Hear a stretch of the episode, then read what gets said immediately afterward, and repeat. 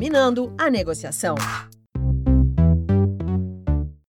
A gestão financeira é fundamental para o sucesso da empresa, principalmente em momentos de crise. Negociar com os credores é uma das etapas para conseguir colocar as contas em ordem.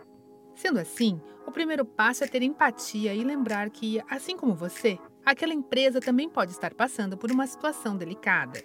O gestor de negócios do Sebrae São Paulo, Wilson Borges, recomenda que o empreendedor conheça o cenário do credor e esteja atento às questões legais estabelecidas por contrato, pontos que serão muito importantes na hora de propor um acordo.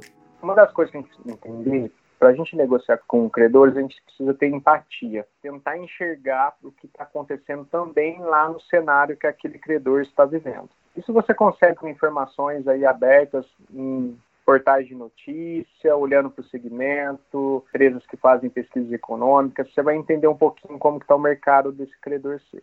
Tem algo muito importante nisso, que é a parte jurídica da cobrança de contratos. Vários credores têm um contrato com você. Vou dar um exemplo. Você tem um contrato de prestação de serviço na sua empresa de uma empresa que substitui ali cafés para a sua equipe. Acontece que, com o momento onde estamos, alguns contratos se tornaram frágeis. Quando você assinou o contrato lá atrás, o momento econômico era outro. E o que veio acontecer agora é algo que não está no seu controle. Não foi má gestão da sua empresa para você não conseguir cumprir o aluguel deste contrato.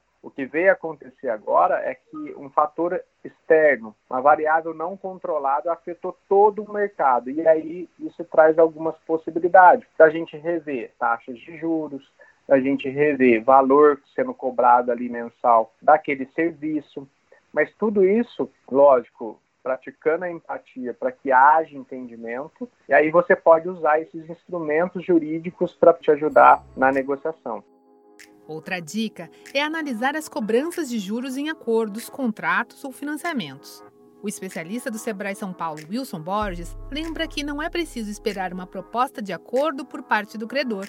Segundo ele, o empreendedor deve avaliar as finanças do negócio, identificar as contas mais altas e tentar negociá-las. Quando você assumiu um contrato, imagina que você comprou um bem, um automóvel para a tua empresa e naquela época os juros do financiamento era algo muito irreal, totalmente absurdo. E aí você precisa estar atento a isso para poder negociar esses juros em cima do valor original daquele bem.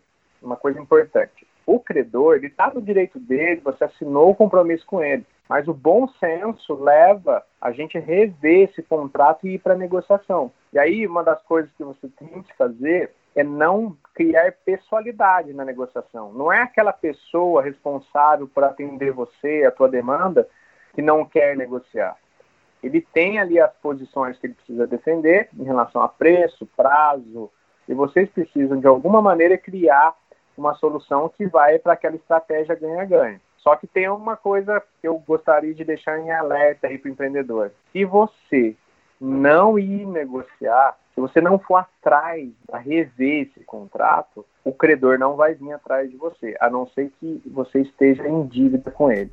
Saber negociar com os fornecedores também é fundamental para os negócios. Por isso, esse será o assunto do quinto episódio da série. Para ouvir os próximos programas, acompanhe o Sebrae São Paulo nas redes sociais. Você acompanhou a quarta parte da série Dominando a Negociação do Sebrae São Paulo para a agência Sebrae de Notícias. Essa série tem produção, entrevistas e edição de Giovanna Dornelles e locução de Tatiana Pidutra, da Padrim Conteúdo. Até a próxima!